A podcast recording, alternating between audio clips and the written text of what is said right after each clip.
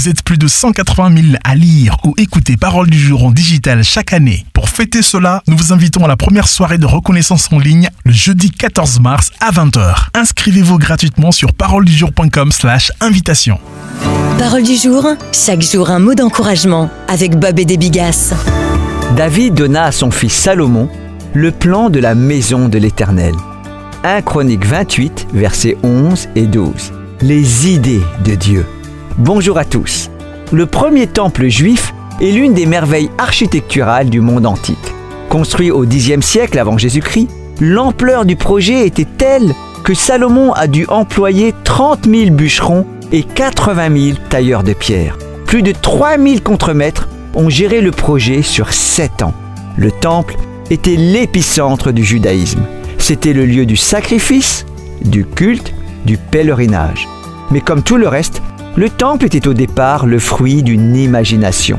L'histoire complète du temple remonte à une idée dans l'esprit du roi David. Mais ce n'était pas l'idée du souverain. La Bible raconte, David donna à son fils Salomon le plan du vestibule et des bâtiments, des chambres du trésor, des chambres hautes, des salles intérieures et de la pièce du propitiatoire. Il lui donna le plan de tout ce qu'il avait dans l'esprit touchant les parvis de la maison de l'Éternel. On n'a aucune idée de la manière dont Dieu a transmis les plans à David. Des JPEG, des PDF, des images mentales, des croquis détaillés? Une chose est sûre, les plans du temple n'ont pas été fabriqués dans l'esprit de David. Ils sont nés de l'esprit de Dieu. Le temple n'était pas seulement une bonne idée, c'était une idée de Dieu. Alors demandez à Dieu une idée. Priez pour un plan. Pourquoi? Pour deux raisons.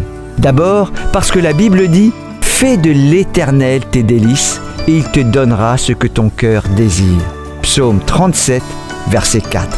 Ensuite, parce que toute chose conçue par l'Esprit de Dieu est sûre de réussir.